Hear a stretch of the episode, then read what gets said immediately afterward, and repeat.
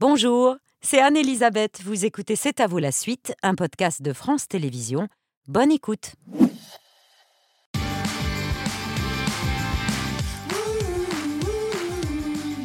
C'est à vous pour vous accompagner jusqu'à 20h55 avec Émilie, Pierre, Patrick et le point cuisson de 20h, c'est le dernier de la semaine pour Thomas Beno, voilà, notre chef du restaurant Ardent. Vous allez être regretté, cher Thomas. hein. C'est vrai? Bon, j'essaierai de revenir Non, c'est pas vrai. une autre fois. Mais bien sûr que oui, c'est vrai. Je rappelle que vous êtes chef de l'hôtel, du restaurant qui est au sein de l'hôtel Loire-Vallée Loire-Vallée Lodge. C'est en centre Val-de-Loire. Tout à fait. Et une recette 100% végétale ce 100% soir. végétal autour de notre potager. Des épines de Douglas. Le Douglas qui est l'identité de Loire-Valley Lodge. Nos lodges sont faits en pain Douglas Et- pour l'histoire. Et hop, Et le voici. les épines de pain, elles sont dans ce... Infusé dans l'extraction de légumes. Donc là, épinards, quelques pommes vertes, les derniers du potager. Et voilà.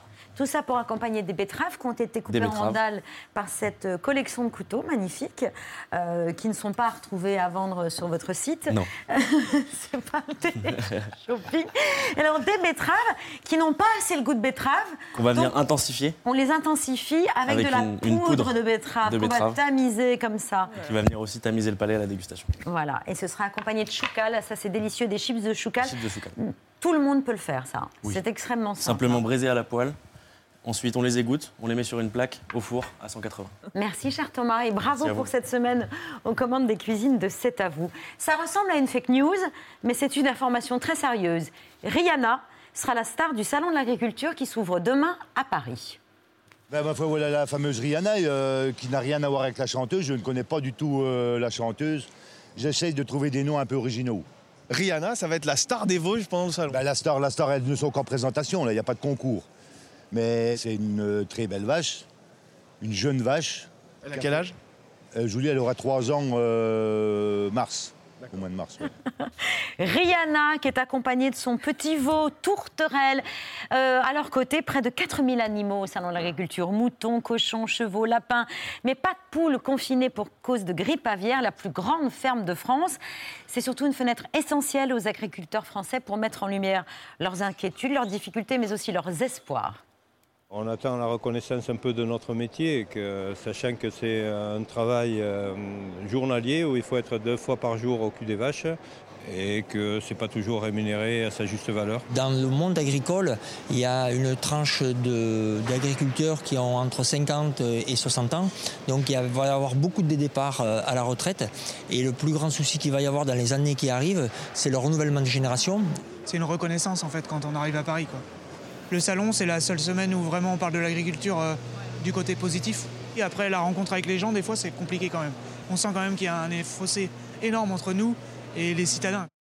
C'est à vous donne la parole ce soir au monde de l'agriculture. Ils en sont chacun à leur façon des porte-voix. Édouard Bergeon, fils d'agriculteur et réalisateur, on se souvient d'Au de la terre, son premier long métrage qui racontait l'histoire de son père, épuisé au travail. Son nouveau documentaire, L'amour vache, raconte la détresse d'un couple d'agriculteurs dont l'ensemble du troupeau doit être abattu. Étienne Fourmont est éleveur de vaches laitières dans la Sarthe. Il est surtout agri-youtubeur.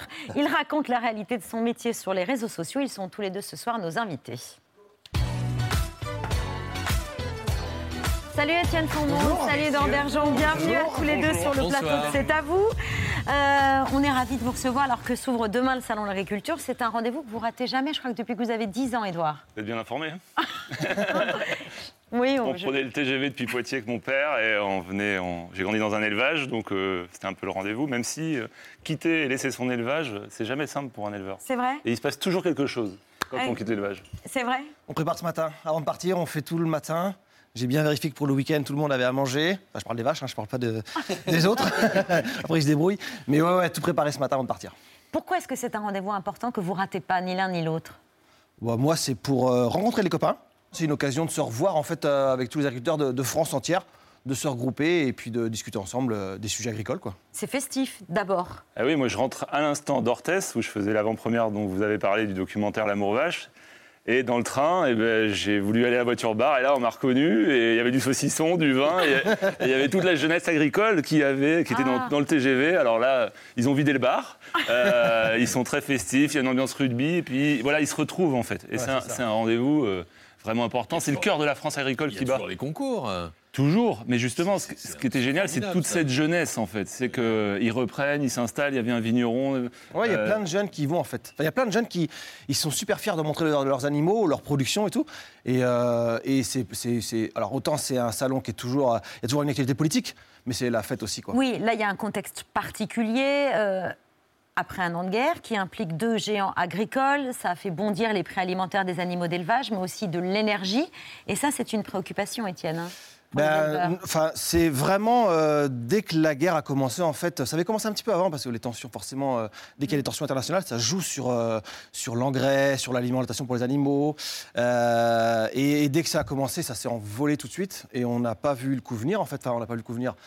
On a été obligé de toujours à nourrir les animaux, euh, du GNR, euh, de l'aliment. Mais ça a été multiplié par trois quasiment, le prix Ouais, des engrais. là. ouais, ouais. Moi, l'engrais, par 3, le GNR, c'est le gallois non routier pour les tracteurs, c'est 1, 1, 1,5, enfin 1,5. L'alimentation, c'est 1,5, 2. euh, donc, ça, pff, quand vous l'aurez du jour au lendemain avec euh, des coûts de pollution comme ça, vous ne l'avez pas anticipé, vous n'êtes pas prêt? Mm. Donc, euh, derrière, si, si les, si les industriels qui achètent le lait ouais. euh, Ne suivent pas. ne suivent pas, ça fait très mal. On on pas les vaches avec de l'engrais. Hein. Non, Non. non. Donc ça sert à quoi l'engrais? Bah, fertiliser les sols. Et justement, euh, l'ammonitrate, enfin l'azote, c'est synthétisé à base de gaz russe. Ouais. Il faut pas oublier Il faut que. du gaz pour faire de l'engrais. Et oui. Ah oui. Et euh, faut pas oublier que le grenier à blé, c'est l'Ukraine et la Russie, c'est 33% de, du blé mondial en fait. Donc on voit bien que les pays qui soutiennent la Russie, c'est qui- c'est l'arme alimentaire en fait. Poutine a réussi à, à rendre dépendant beaucoup de pays avec Oui, son arme et ça a des conséquences jusqu'au quotidien oui. des agriculteurs français. Ils vous en parlent de ça, des Oui, bien conséquences sûr. de ce C'est un contexte salon quand même, on reste positif. Et, et, euh, Étienne avec sa chaîne, moi avec la mienne, au nom de la Terre TV, on parle d'histoire positive, je vous parle de la jeunesse, mais ça reste un, un salon de la crise. L'énergie, l'eau, le réchauffement climatique. La sécheresse. La sécheresse, c'est la pire qu'on ait jamais eue, là, 33 jours sans eau. Donc euh, la gestion de l'eau, les retenues d'eau, il y a des projets qui sont cohérents, il y en a d'autres qui sont moins cohérents, mais voilà, il va falloir faire du, du cousu humain en fait, il va falloir réfléchir autrement, parcelle par parcelle, et non comme on a, c'est la massification depuis euh, la Seconde Guerre mondiale. Aujourd'hui, il va falloir former aussi les nouveaux agriculteurs, former les nouveaux conseillers de chambre d'agriculture. Ça veut dire que l'État va devoir mettre la main à la poche parce qu'on manque de conseillers. Il va falloir tout, tout, tout changer. Donc ce moment-là, c'est un moment de crise. Après, c'est une pliure du temps qui est peut-être une bonne nouvelle, même si euh, il y a beaucoup d'œufs qui peuvent être cassés. Quoi. Salon de l'agriculture édition 2023 qui sera inauguré demain par le chef de l'État, Emmanuel Macron, qui euh, a passé beaucoup de temps euh, par le passé dans cet euh, endroit. Ça a été abondamment commenté par les journalistes, comme on va le voir dans cette euh, petite séquence avec des, des euh, extraits, des vidéos des, des éditions précédentes. Le chef de l'État est arrivé peu avant 8 heures ce matin. Cette visite devrait durer toute la journée. On parle même de 12 heures. Ce serait la journée la plus longue pour un président français. Moi, les ouvriers agricoles, les consommateurs qui demain diront Vous aviez le glyphosate, vous le saviez, vous n'avez rien fait, ils me regarderont dans les yeux dans les yeux. Ils iront pas vous chercher. vous. J'ai voté pour vous et vous ne me décevez pas. On a confiance en vous, monsieur Merci. Vous êtes un jeune agriculteur. C'est formidable. Mettez la pression sur la filière avec moi. Mais n'attendez pas tout du gouvernement. Vous la voulez pour l'Elysée ou euh Ah, mais Non mais voilà. Le président de la République est toujours sur place et pourrait battre donc son fameux record de 14 heures passées sur le salon de l'agriculture. Pour vous, c'est un rendez-vous politique euh, aussi, pas seulement. C'est un rendez-vous de professionnels. Les organisations professionnelles agricoles se rencontrent et euh, c'est toujours un lieu aussi de- d'échange de, et de lobby. Et puis c'est là, à un moment donné, c'est aussi à ce moment-là que, que vous, les médias, euh, vous, faites un gros focus pendant 10 jours euh, sur les problématiques. Donc euh, ça reste la, la fe- la ferme France, comme on dit toujours pareil, la plus, la plus grande ferme du monde. Mais donc c'est important de passer les messages. ouais. Emmanuel Macron, vous l'aviez rencontré en 2019 pour la sortie de Donnons de la Terre. hein. On avait fait une projection de mon film à l'Élysée, à l'Assemblée nationale, au Sénat, au Parlement européen, et une mission parlementaire sur le mal-être agricole et le suicide avait été lancée par le président de la République, le Premier ministre, qui a été euh, menée sur le terrain par le député Olivier Damézin. Je l'ai accompagné sur le terrain et un rapport qui a été établi, euh, que j'avais présenté avec Julien Normandie à l'époque, le ministre. Ça aurait été un gouvernement de gauche ou de droite, j'aurais fait pareil. C'est que mon film racontait euh, bah, le suicide de mon père et puis le mal-être de tous les agriculteurs. Donc c'est important euh, bah, d'accompagner euh, ce genre de plan.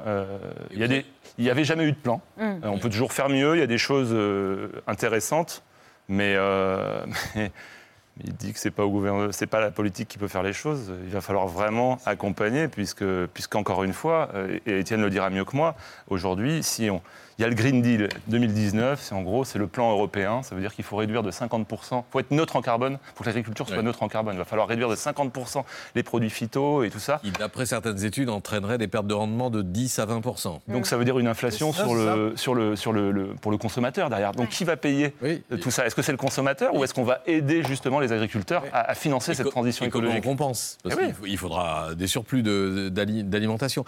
Si vous croisez Macron euh, sur le salon, vous, je lui dirais quoi le, plus gros des enjeux pour moi, c'est le renouvellement des générations d'agriculture. Et donc je pense que la première, enfin, la première question que je pourrais lui poser, c'est euh, qu'est-ce qu'on fait pour les jeunes qui veulent démarrer quoi C'est un métier qui se féminise. Aussi, ah beaucoup, la moitié des élèves aujourd'hui dans les écoles agricoles sont des, des femmes, des filles. Il y a 28% des agriculteurs sont des agricultrices. Mais la vitalité de la ruralité aujourd'hui est portée principalement par des femmes. Par des femmes. et, sur les phytos, pardon, et sur les phytos dont vient de parler. Euh, ouais.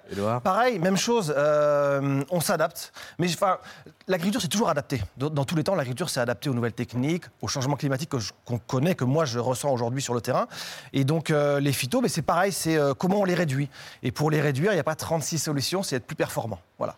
C'est pas de décroissance, c'est être plus performant pour pouvoir utiliser au bon moment, au bon endroit, euh, sur la bonne plante, avec les bons outils. Hmm.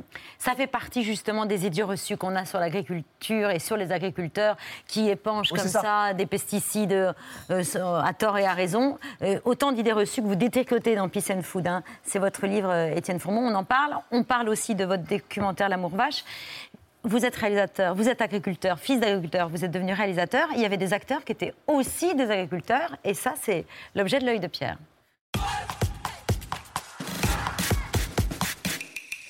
Loin de moi l'idée euh, de vouloir refaire et conclure l'histoire qui a opposé en 1962, vous n'étiez né ni l'un ni l'autre, 700 agriculteurs, des éleveurs surtout, et Jean Gabin qui avait développé en Normandie une propriété, la Pichonnière, qui est allée jusqu'à 300 hectares consacrés à l'élevage de bovins et de trotteurs.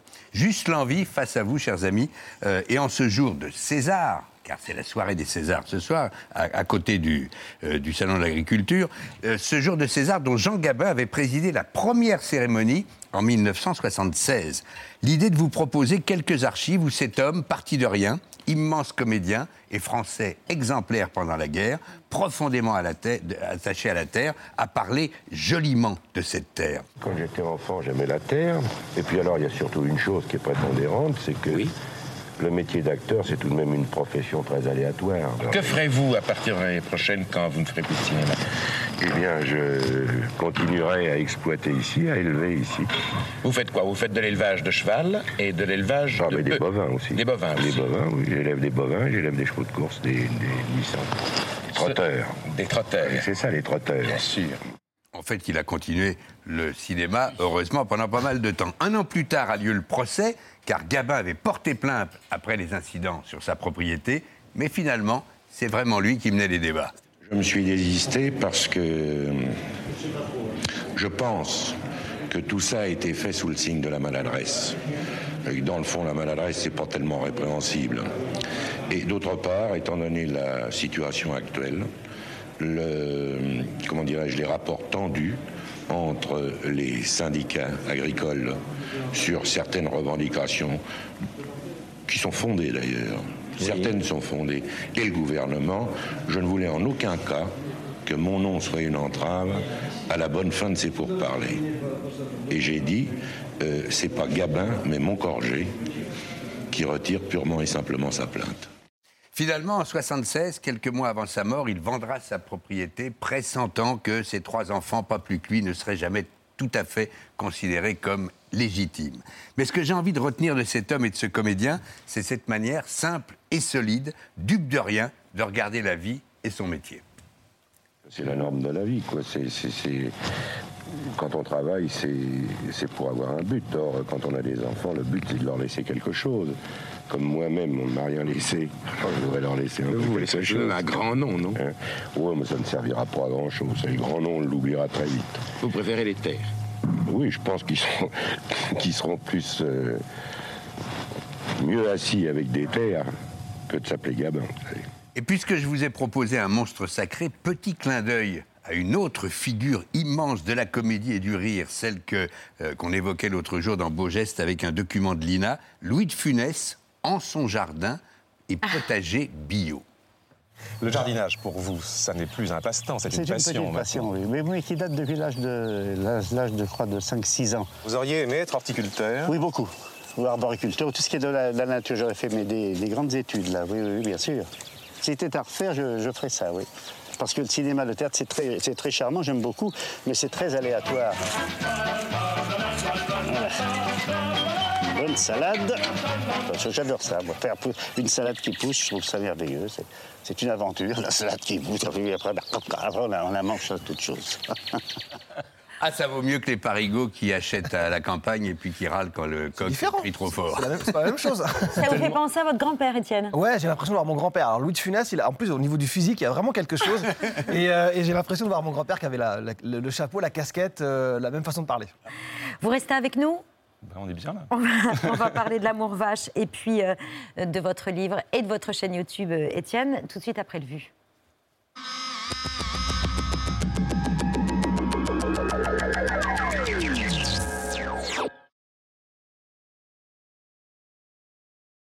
BNP Paribas, première banque, a signé en justice pour sa contribution au réchauffement climatique. Trois ONG lui demandent d'arrêter de financer l'exploitation d'énergies fossiles.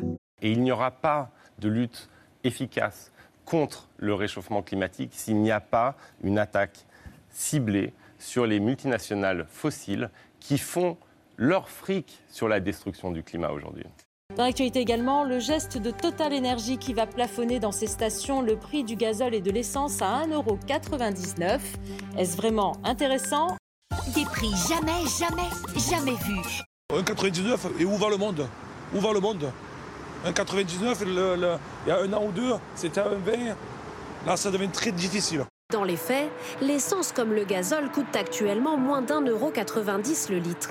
Et le risque de voir à nouveau les prix s'envoler est mesuré. Le prix du baril devrait rester stable. Normalement, les prix ne devraient pas dépasser les 2 euros, même s'il y a toujours beaucoup de volatilité sur les prix de l'essence. Pourquoi? Parce qu'on a un fort ralentissement de la croissance cette année.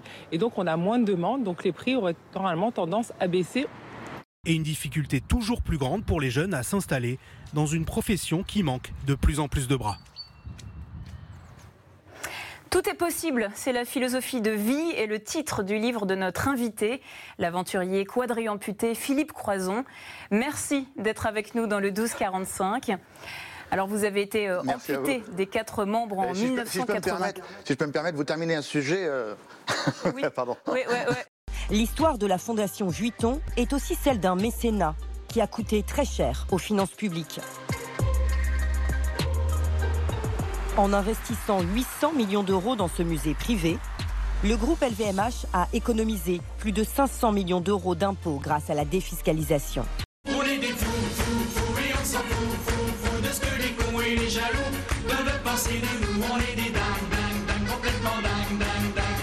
Faire rentrer de l'argent dans les caisses de l'État en traquant chaque fraudeur fiscal. Pour Bercy, 2022 est une année historique. Le ministère de l'économie compte récupérer la somme record de 14,6 milliards d'euros. Frauder, c'est voler. Dopés par les avantages fiscaux, les dons s'envolent. Un engouement qui a coûté 1,4 milliard aux caisses de l'État l'année dernière. Ça m'a toujours agacé de voir qu'on est généreux, mais avec l'argent de tout le monde finalement. Le syndicat solidaire des finances publiques estime ce matin sur France Info entre 80 et 100 milliards d'euros de fraude fiscale. Le dicton du jour, en février, toute oie de bonne race pond sur le fumier. La ratonne, une pizza au fromage de chèvre et au cochon d'Inde. Ah non, c'est une pâte d'animal, ça Putain, moi, je veux pas manger ça. Putain, pourquoi, Stéphane, tu nous fais bouffer des merdes aussi?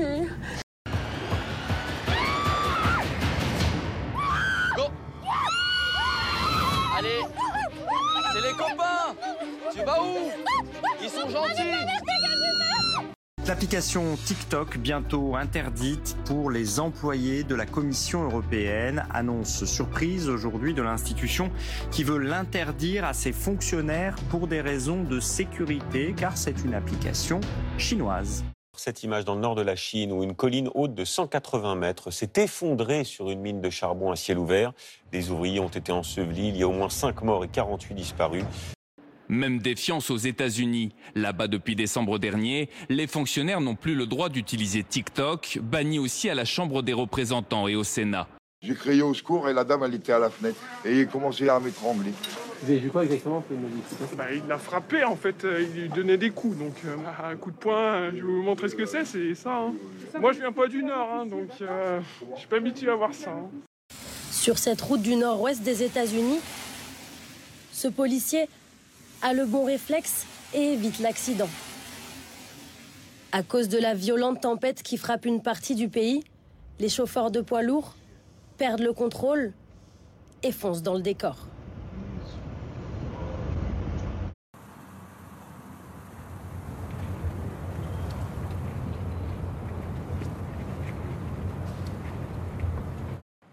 Partout en France, une minute de silence.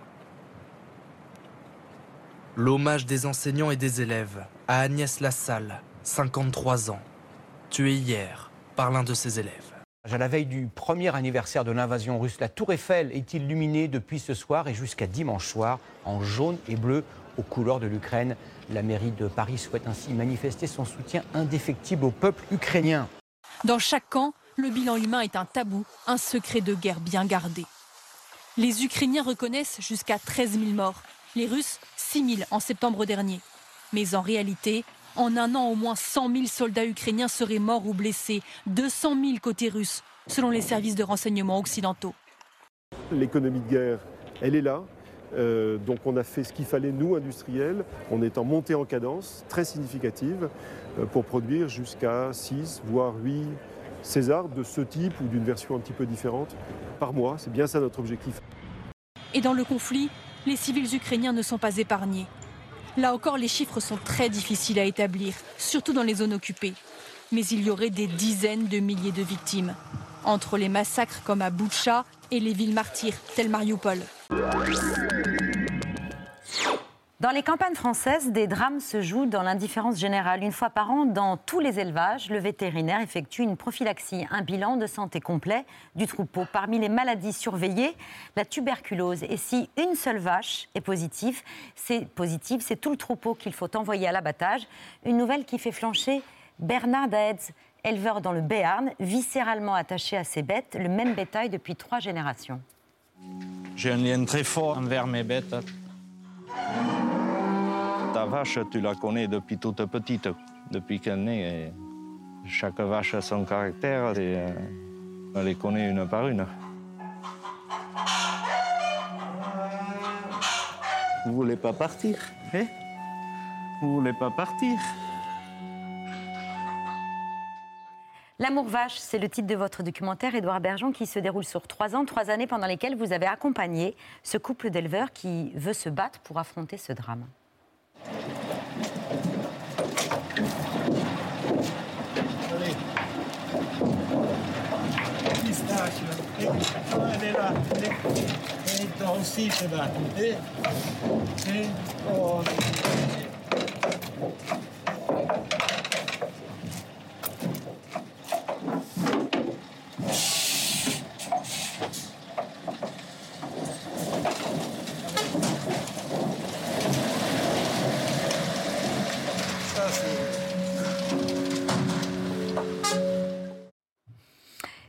Bernard, là, de voir partir l'ensemble de son troupeau à l'abattoir, de très nombreux agriculteurs le vivent chaque année De trop nombreux. Euh, malheureusement, il y a des règles, hein, il y a un protocole d'abattage quand il y a un animal qui est, qui est euh, touché par la tuberculose. Comme il y a des règles de- quand- avec le permis, de- le code de la route, il faut le respecter. Moi, je suis pas contre ça, hein, mais j'ai voulu montrer qu'en fait, euh, il faut un accompagnement euh, psychologique et financier en fait pour pouvoir accompagner cette famille. Parce que là, quand on voit ce camion partir, quand, euh, enfin, Étienne, toi qui es éleveur, tu. Mais en fait, j'ose même pas imaginer, moi, Ouais. de- C'est ces enfants qui partent là. Il les a toutes fait naître, ces vaches. Et en fait, ce documentaire s'appelle L'amour vache, pour plein de raisons. Parce que c'est une déclaration d'amour. Euh, cet éleveur, il aime ses animaux. Tous les éleveurs aiment leurs animaux. Et euh, je questionne justement le fait qu'on puisse se demander le grand public peut se demander comment on peut aimer ces animaux et les envoyer à l'abattoir, mais c'est le contrat social qu'on a avec les animaux depuis plus de 2000 ans. On les soigne bien et ils nous nourrissent. Mm. Mais il y a beaucoup de respect pour ça.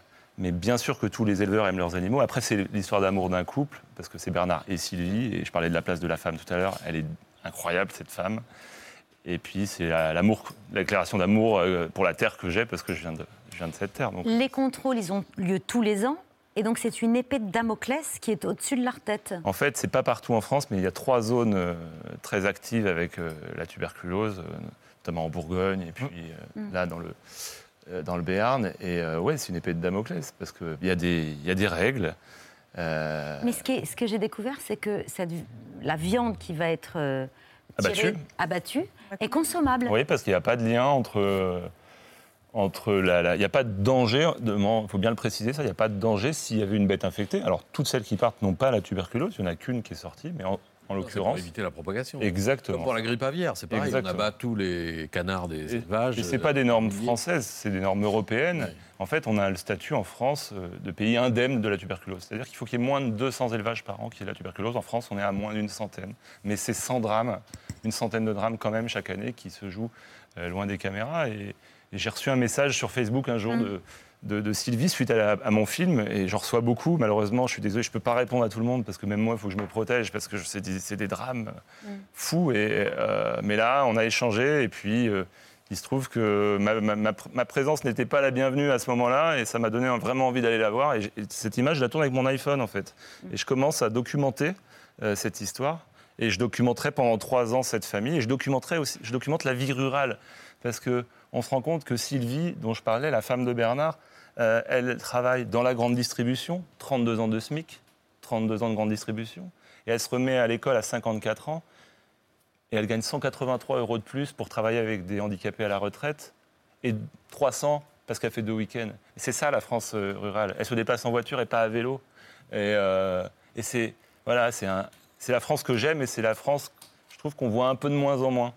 Et euh, où il y a beaucoup de sourires, beaucoup de bonheur avec des enfants qui, qui font du théâtre euh, une fois par an et qu'il y a une grosse vitalité. en fait. Ouais, une France qu'on ne voit pas beaucoup et qui n'est pas très aidée, quoi, qui n'est pas très accompagnée dans cette épreuve-là. C'est ça que souligne Ils étaient tout seuls. surtout votre film. Ils sont tout seuls. Sylvie, qui vous a contacté, euh, Bernard évidemment, et, et tout, et la fa- le, le noyau familial, la mère euh, de, Bernard, Gisèle, qu'on va voir dans cette séquence. euh, on va voir à quel point elle craint pour lui, elle craint pour son fils. Est-ce qu'il va, est qu'il va tenir le, le choc? Vous avez peur quand il n'y aura plus les bêtes?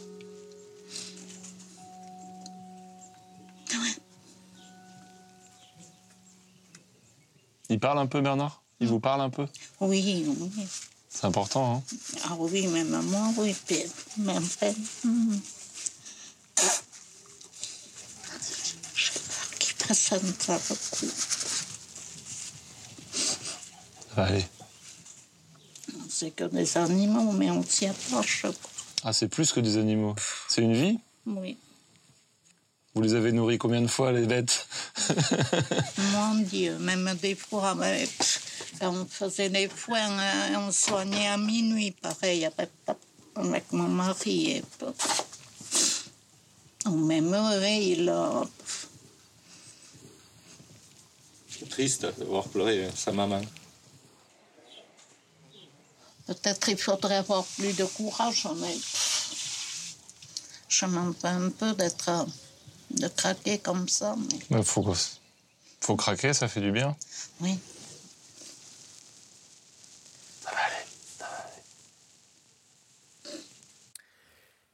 Et avec euh, des séquences comme ça, avec votre film, avec la détresse que vous montrez, on comprend parfaitement. Là, on touche du doigt euh, l'engrenage qui peut conduire un agriculteur à mettre fin à ses jours. Ouais, puis- Comprend l'engrenage du, du suicide. Cinq ans avant votre arrivée, euh, Bernard avait fait une dépression avec tentative de suicide. Je suis d'autant plus touché que Gisèle, ma grand-mère s'appelait Gisèle, ma grand-mère euh, agricultrice, et, et elle, était sur, elle nous entendait discuter, elle était sur le banc, elle observait, elle a toute sa tête, hein, elle écoute tout. Et y a pas, voilà, une maman, elle se fait forcément du mouron, alors forcément, même après, on le voit dans le documentaire, elle, elle se demandait toujours si, quand elle allait à l'étable, elle n'allait pas elle entend répondre son, son mari. Mais mais il y a un attachement tel, c'est un don de soi l'agriculture. Enfin, les agriculteurs, Étienne Le Premier, nous nourrissent. Les- le lait ne sort pas d'une brique d'un supermarché. Il sort pas d'un petit truc en plastique. Le- Enfin, Et il y en a de moins en moins mais des oui, il y en a de moins en moins. Et j'entends, j'entends souvent euh, certains, les, les élevages grossissent, euh, l'élevage intensif. C'est quoi l'élevage intensif déjà? En France, on a des fermes familiales. On n'est pas en Hollande, on n'est pas en Argentine. En France, les vaches, vous savez ce qu'elles mangent? De l'herbe. Et l'herbe, là, c'est pas, c'est pas une ferme bio. Mais en fait, si c'est bio, il n'y a pas de chimie, il n'y a rien. Et puis même si on devait en mettre un petit peu par moment, c'est comme quand on, voilà, on a besoin d'antibiotiques, c'est pas grave. Mais redites-le parce que c'est très non, important. et- ça. et il n'y a, pas- un- il y a pas de ferme-usine en France. Et s'il y en a, elle, c'est, marginal. C'est ça. Alors peut-être. Il y a eu les, oui, il y a eu le tout le port temps dans le il y a- débat, Il y a eu le port en Bretagne et tout Ça. ça, c'est fini. Je parlais de massification. Maintenant, on va faire du, voilà, on va faire euh, du, du cousu humain. Et je voulais juste redire, ces prairies, ce sont les plus formidables puits de carbone pour endiguer le le réchauffement climatique. Euh, si demain il n'y a plus d'éleveurs, on vient de perdre 837 000 têtes de bétail ces six dernières années en France. Les importations de viande bovine viennent d'augmenter de 15% cette dernière année. 70% des fruits sont importés, 40% des légumes, 40% de la volaille.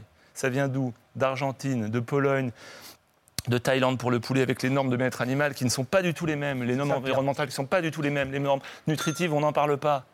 Voilà, donc on est en train de subir ça. Et pour finir, si on perd des élevages, on va faire quoi?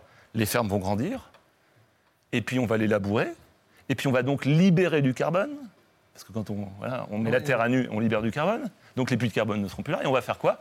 Des céréales, comme certains disent, arrosées de pesticides, on n'arrose pas, on pulvérise de temps en temps, et puis aujourd'hui, les agriculteurs, ils s'adaptent. Enfin, Ce qui est la folie, c'est qu'on va importer de la nourriture pour, en France pour nous nourrir nous, qui vont même pas respecter les mêmes règles que nous, on nous impose en France. quoi.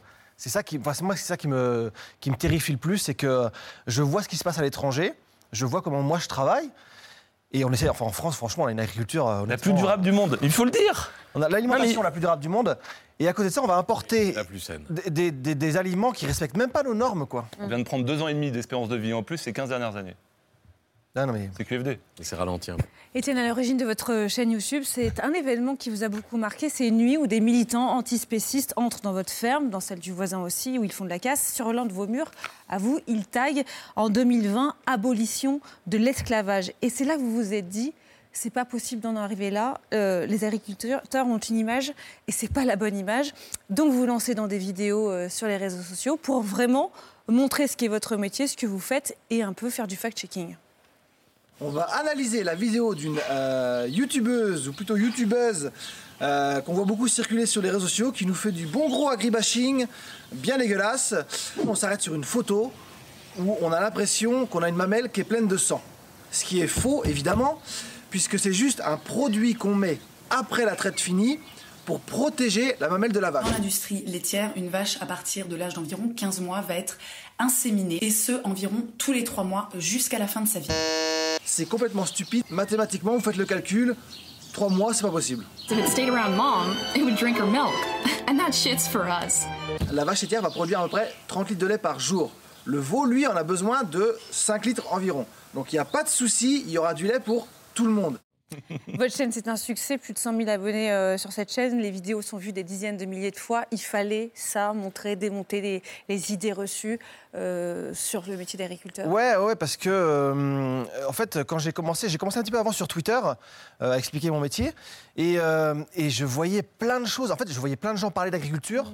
Mais qui n'y connaissaient absolument rien. Et on avait des gros clichés. En fait, on avait soit la vision de la petite ferme de 20 vaches, un peu l'image d'Épinal euh, en bio et tout, ou soit le gros de 1000 hectares qui passe son temps à balancer des pesticides. Quoi. Et la réalité de l'agriculture française, elle est quand même beaucoup plus bas, un peu vers la gauche, mais beaucoup plus au milieu, où on a des fermes familiales, comme tu le disais. C'est vraiment en France, on a vraiment des fermes familiales. On n'a on pas d'usine. euh, Combien vous avez de, de bêtes? Moi, j'ai 100 vaches laitières sur ma ferme. La moyenne en France, c'est 65-70 vaches laitières. Euh, On est loin des, des 1000 vaches. Oh, vous euh, allez en Allemagne, des, des fermes de 1000, 2000 vaches, il y en a plein. En Angleterre, il y en a plein. En, en Espagne, il y en a plein. Il y en a plein, quoi. Et donc, euh, ça que je voulais montrer aussi, c'est qu'en France, on a notre, cette agriculture familiale qui est enfin, essentielle au territoire. Montrer aussi qu'on avait une, agriculture très diversifiée en France. On peut avoir du bio, on peut avoir du conventionnel, comme chez moi. On peut avoir un gars qui a 300 hectares, c'est très très bien. Il y a un gars qui en a 80, moi j'en ai 90. Euh, Quelqu'un qui travaille avec euh, un tracteur qui va euh, labourer, un qui travaille avec un autre outil qui va pas labourer, qui va faire un travail différent. On a une richesse d'agriculture en France qui est formidable, qui répond toujours à une demande du consommateur. Ça ne faut pas non plus l'oublier. C'est le consommateur à la fin qui achète nos produits. Et je voulais montrer que euh, on était très diversifié, qu'on était très riche en agriculture, et puis qu'on aussi qu'on était aussi heureux d'être agriculteur. Et si vous faites ces vidéos, Étienne, c'est aussi pour donner envie aux jeunes et vous avez les références pour leur parler. Salut tout le monde, c'est Yann, youtubeur et on se retrouve cette semaine au grand air, des vaches dehors, ce qui veut dire que, oui, enfin, c'est bon, je m'arrête là. Elles sont sorties Salut tout le monde, c'est Etienne, agri-youtubeur et on se retrouve cette semaine parce que... Il est arrivé Ce que je vous propose, c'est de faire un petit tour du tracteur pour vous expliquer un peu bah, à quoi il va servir. Biberon time Alors pas facile, alors je vous cache pas que c'est pas évident de tenir le biberon et la GoPro en même temps, parce qu'il bouge le petit.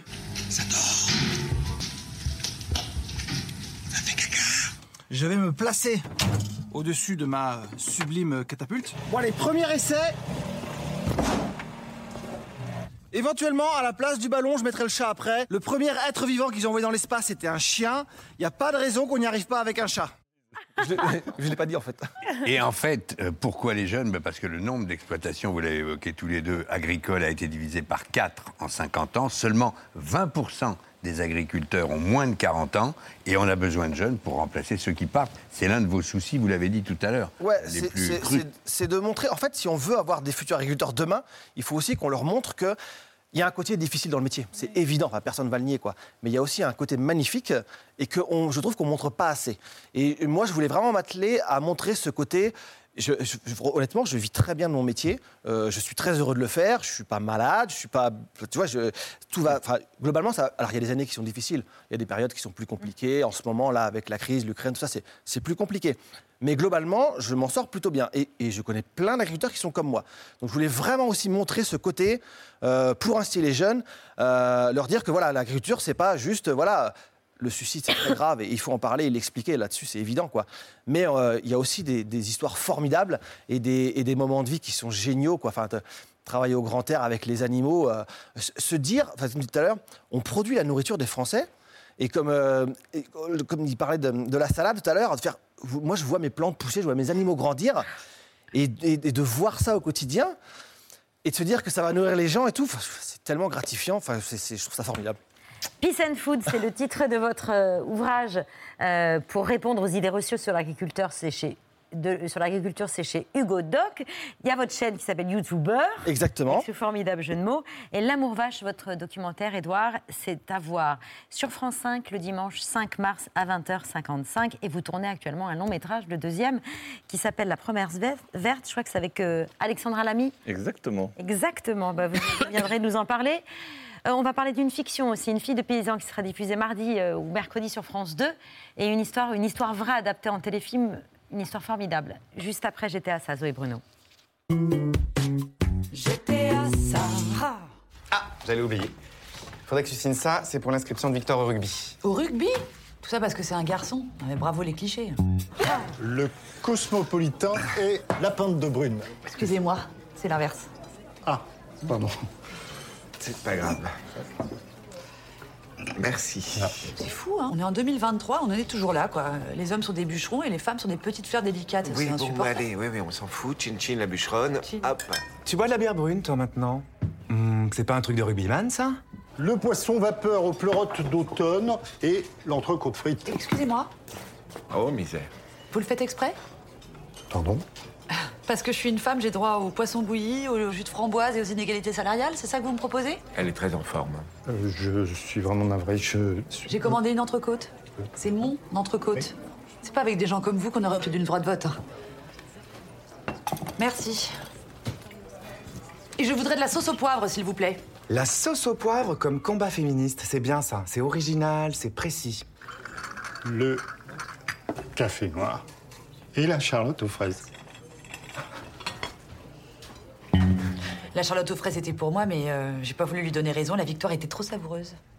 Bon, en attendant, ton fils, il a envie de faire du rugby, lui, donc laisse-le savourer et tu signes là, s'il te plaît. Merci. Oh là là, j'étais à ça de lutter contre les stéréotypes. T'étais surtout à ça de kiffer ton dessert. Édouard Etienne, Édouard Etienne, bienvenue à la table de C'est à vous, aux côtés de Bertrand Chameroy et d'Émilie Pécourneau et de Carole Bianic. Bonsoir à toutes les deux. On est ravis de vous recevoir alors que votre histoire, Émilie, devient un téléfilm. Fille de paysan, ce sera diffusé mercredi 1er mars sur France 2. Carole y interprète le rôle de votre maman, une histoire qui, avant d'être portée à l'écran, avait fait la une des médias locaux et le 13h de Jean-Pierre Pernaud. Eh bien, à quelques jours du Salon de l'Agriculture, l'histoire aujourd'hui d'une jeune fille de 15 ans qui se bat pour sauver la ferme de ses parents. Fils d'agriculteur, Joël ne veut pas abandonner malgré les dettes qui s'accumulent. On demande juste à vivre sur notre exploitation, vivre de notre travail et de notre passion. Émilie l'aide comme elle peut et elle le sait bien. C'est son métier depuis toujours, donc euh, vraiment euh, le voir continuer, c'est la meilleure des choses. Mais les mises aux normes imposées, les emprunts à rembourser ont mis la famille en danger. Alors il y a un mois, Émilie a décidé de lancer une cagnotte participative sans rien dire à personne. C'est formidable ce qu'elle fait. Il y a besoin d'argent sur sa cagnotte. En une semaine, 213 000 euros ont été recueillis. C'est l'équivalent de 21 ans de travail. Vous avez été euh, évidemment ravie, mais surtout très surprise du succès de cette cagnotte lancée en cachette de vos parents qui vous interdisaient d'aller sur Internet. Euh, très surprise et très touchée parce que quand j'ai créé la cagnotte, euh, je m'attendais pas à autant de succès. Ce que je voulais en étant, on va dire, petite fille à 15 ans, euh, c'était surtout garder ma maison. Et quand j'ai vu qu'il y avait autant de gens qui pouvaient nous aider et être aussi solidaires, euh, c'est vrai qu'on a beaucoup pleuré, mais de joie à ce moment-là. Parce que la, ferme, l'exploitation de vos parents était hypothéquée et qu'il leur fallait 430 000 euros pour les sauver, pour éponger totalement leurs dettes. Mais rien qu'avec cette cagnotte, déjà, ça leur a permis de, de sauver le- leur exploitation, leur maison, de rester là où ils étaient euh, et puis de, de, de- continuer à travailler euh, et, à y vivre. On va en parler longuement puisque ça donne un formidable téléfilm avec Carole. Mais laissez-moi vous présenter notre chef Thomas Benoît euh, qui nous vient donc du centre Val-de-Loire avec ben, des légumes du jardin. Ce soir, le jeu du jardin. Donc c'est le potager qui inspire l'assiette. Tout au long de l'année, cette assiette, on la garde dans notre restaurant ardent où on joue avec la flamme, le miel de notre potager aussi. Je vous laisse déguster. Merci, cher Thomas et bravo pour toute cette semaine. C'était un plaisir vous. de vous accueillir.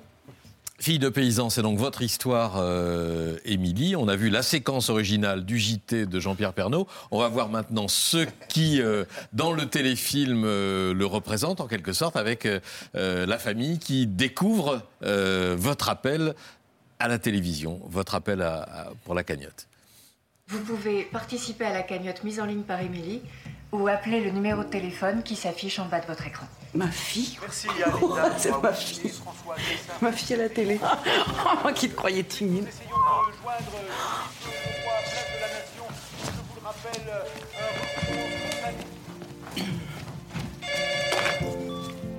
Allô? Oui, c'est ici. «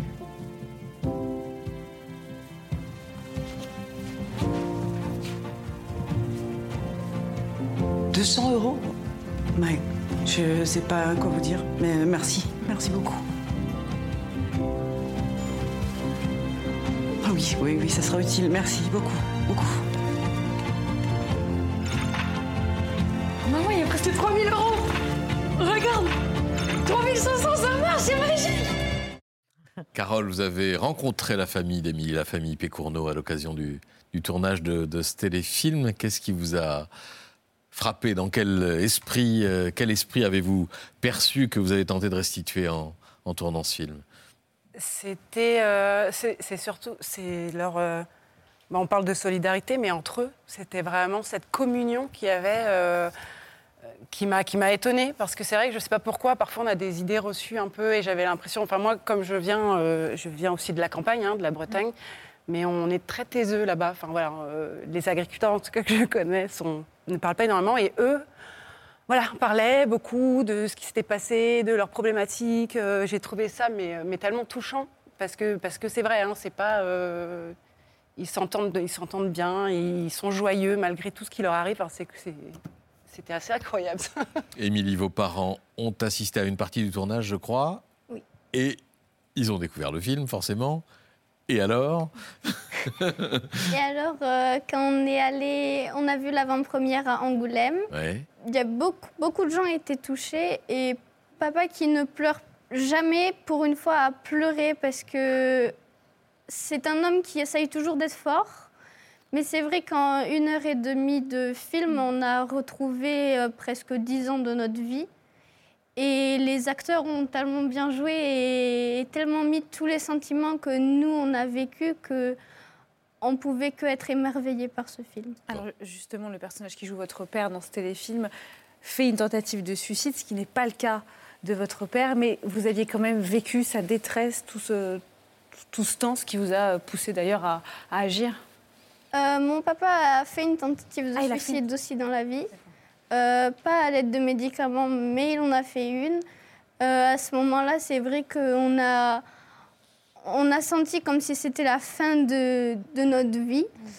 Euh, on a essayé tant bien que mal d'essayer de le remotiver, de le refaire aimer son métier, parce que c'est vrai que quand on vit comme ça, à force, on finit de d'avoir des difficultés à l'aimer, mais grâce à tout ce qu'il y a eu, il est heureux, ils, ils sont bien aujourd'hui, même si nous n'avons pas fini de, de rembourser. euh, on est parti de l'avant et, et il sourit tous les jours, alors qu'avant, euh, ce n'était pas le cas.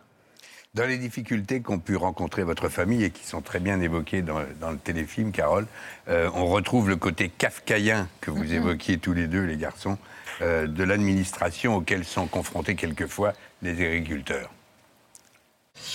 Il vous faut euh, des plans précis. Euh, les titres de propriété, bien sûr. Ouais, c'est bon. Euh, une évaluation de votre futur chiffre d'affaires. De toute façon, la banque vous le demandera aussi. Chiffre d'affaires qui dépendra du poids du vif au mètre carré. Ça va aller? Bah, c'est, je sais pas, le, quoi, le poids du vif, c'est quoi ça? Bah, Le nombre de poulets autorisés au mètre carré en fonction de leur poids. Ah ouais. Vous devez calculer le nombre de poussins que vous installerez au mètre carré en fonction des poids des poulets qu'ils deviendront. Et bien sûr, hein, la première chose, c'est le financement. Parce que sans crédit, vous n'arriverez à rien. Edouard, vous connaissiez l'histoire d'Émilie? Oui, je l'avais suivi et je trouve ça juste dingue et, et bravo, parce qu'il faut avoir du courage à 15 ans. Mais en même temps, c'est vital, euh, avoir sa maison hypothéquée, enfin, c'est ça en fait la vie d'un agriculteur. Il met tout sur la table, il en prend pour, euh, pour 20, 30 ans, euh, 200, 500, 1000 euros, 1 million d'euros, et il travaille toute sa vie pour rembourser les prêts. Donc on parlait, on parlait de transmission tout à l'heure, euh, Gabin parlait de transmission. Aujourd'hui, c'est de plus en, ça va être de plus en plus difficile de transmettre aujourd'hui. Donc euh, c'est une super fin. Il y a un petit côté conte de fées et c'est très bien, mais, euh, mais ça ne peut pas arriver à chaque fois. Et donc c'est là qu'il faut que bah, aider, épauler. Et tu parlais de deux mondes. Moi j'ajouterais un, un troisième monde. Voilà, il y a le monde de vraiment des, des normes euh, avec des, des cases à remplir. Après, il y a, il y le monde de l'agriculteur, puis il y a le monde aussi, après de l'injonction du grand public environnementaliste. C'est-à-dire que lui, la- la- le, le banquier veut plus de poulets au mètre carré pour que ça soit rentable, et après, le bien, le- la société veut l'inverse. Ouais. Donc quand vous êtes agriculteur ou agricultrice, mais, mais voilà, c'est- c'est c'est un- c'est impossible en fait de vivre ça. Fille de paysan, c'est diffusé mercredi prochain, le 1er mars, à 21h10 sur France 2. Merci beaucoup, Émilie et Carole, d'avoir accepté notre invitation. On conclut cette émission, comme tous les soirs, avec les actualités de Bertrand.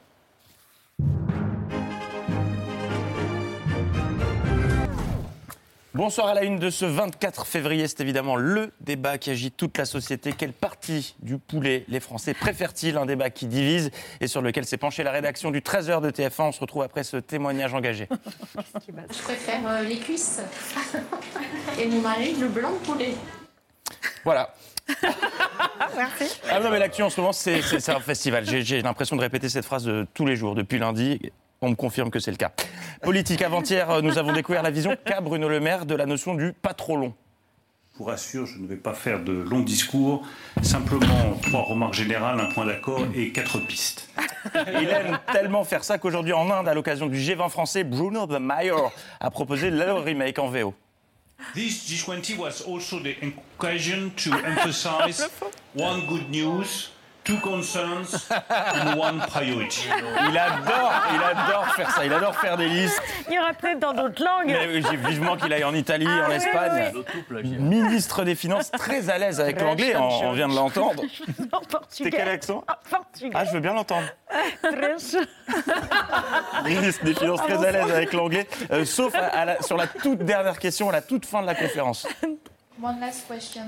Thank you, Minister, for the opportunity. This is Kiran from Nikkei Asia. Uh, uh, India has said that it it is in discussion with G20 on regulating cryptocurrency. On cryptocurrencies. On cryptocurrencies. Toujours pas. Eh bien, figurez-vous qu'il a réussi à répondre à la question. Non. Oui, politique et analyse toujours, car c'est vraiment le maître mot ce soir. L'analyse. Jean-Pierre Raffarin était votre invité en première partie d'émission. C'était très intéressant, Oui, mais je suis très vrai. déçu, car il ne vous a pas offert le même cadeau qu'à RTL cette semaine, son imitation de Robert De Niro. On est dans une situation où l'Europe, qui a fait l'histoire, qui est le lieu où l'histoire s'est construite, et cette Europe-là, elle peut disparaître demain. Talking to me. Win the yes, need the no to win. Again the no. Et dans C'est à vous, il n'a pas non plus fait de live, alors que sur RTL, il a rendu hommage à Phil Collins.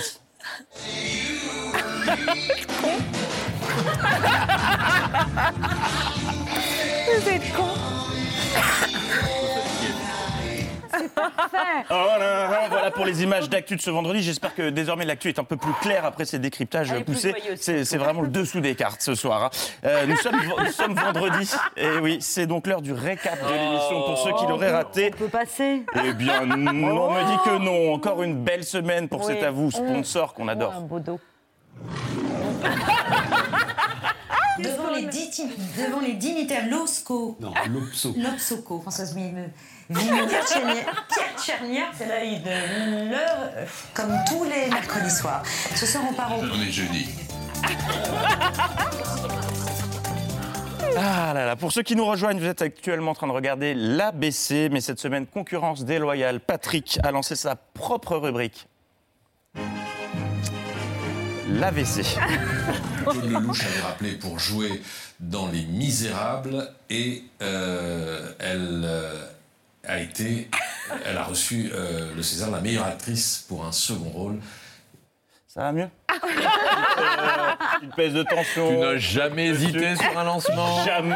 Jamais, jamais Jamais. de ma vie, mais évidemment. Ah, toujours. Tu veux qu'on regarde ton lancement de tout à l'heure toi? Non mais écoutez, l'essentiel, Oh, c'est que Patrick. Oh, est repris du poil de la bête. Oui, Patrick oui, a repris du poil de la bête pour oui. nous proposer ce qu'il sait faire de mieux, des éditos informés.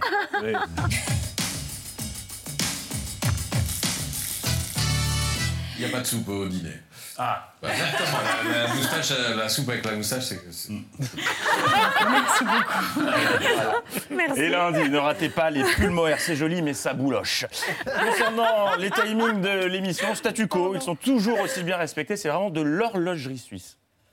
Merci beaucoup. C'est l'heure du 5 sur 5 de Mathieu Béliard, auquel il reste plus que 8 minutes. Donc, euh, Mine-toi, mon pote. De toute façon, à quoi bon respecter les timings quand même les chroniqueurs s'en contrecognent? Cette semaine, Émilie avait tout simplement oublié l'existence même de l'émission. Mais tel un chat, c'est à pas de velours qu'elle a discrètement fait son entrée en plateau, une ballerine de l'opéra. C'est à vous, en direct jusqu'à 20h50 avec euh, Pierre, Patrick et Émilie, normalement, qui doit nous rejoindre. Ah oui, d'accord. Elle nous rejoint. Alors, Émilie Oh, bah, regarde là, regarde là, regarde là. Qu'est-ce que c'est que cette histoire, Émilie là. Franchement, ah, pardon, ça a repris, j'avais pas entendu. Discrétion quand même, Émilie, enfin.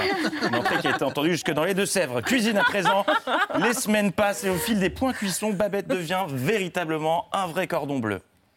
Là, je suis en train justement de tailler des copeaux de Sainte-Maure sec. C'est celui-là, le sec? Exactement. Et d'accord, Ah, et c'est- on fait c'est des de l'extra sec. Ah oui, non. Et alors là, il y a, Oui. là ça c'est ce que j'ai fait pour mettre sur le dessus. comme ça. Et là, il y a le produit. Pardon, je suis bête. Ceci dit, des copeaux de copeaux, ça se tente, hein, pourquoi pas. Nouvelle cuisine. Vexée par l'insolence du chef, Babette s'est donc vengée. Alors, je vais le Infusé aux herbes du jardin. C'est délicieux, mais un petit tour de, de moulin et ce sera parfait. Voilà. Oh. C'est très bon, mais c'est pas top. C'est fade Et puis, innovation, Babette lance désormais des triviales poursuites, comme ça, à la volée, en pleine émission. Problème, personne ne veut jouer. Enfin, non, tout le monde veut jouer, mais personne ne connaît les réponses. Et puis euh, un acteur qui campe Arnaud Montebourg, alors qui euh, est excellent, mais dont j'ai oublié le nom. Euh, je ne Et sais voilà, c'est pas grave, C'est c'est pas Jim Cohen qui joue l'avocat, c'est qui alors euh, Mmh, pas, pas de camembert rose, Patrick. Ah, les têtes.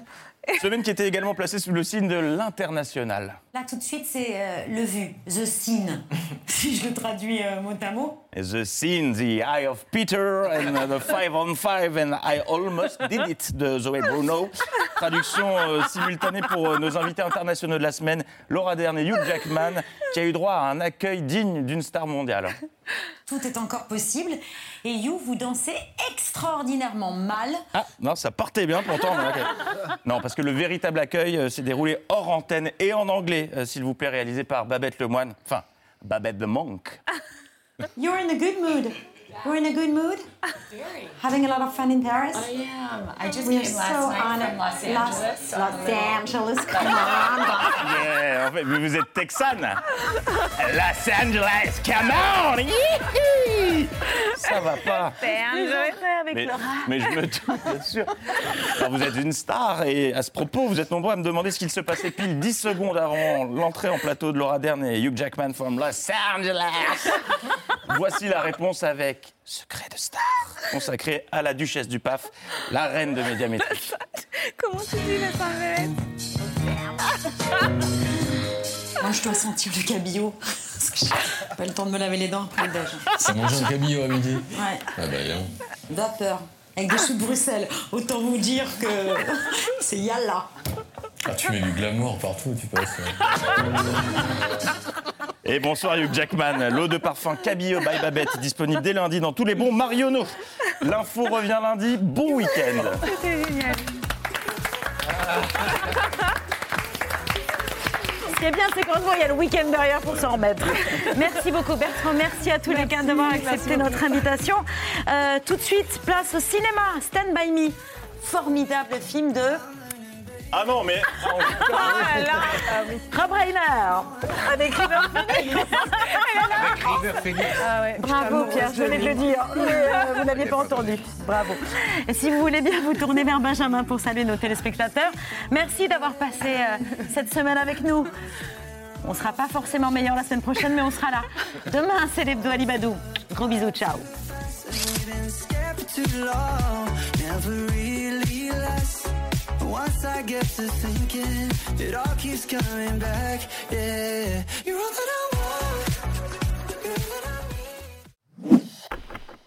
Merci d'avoir écouté ce podcast de France Télévisions.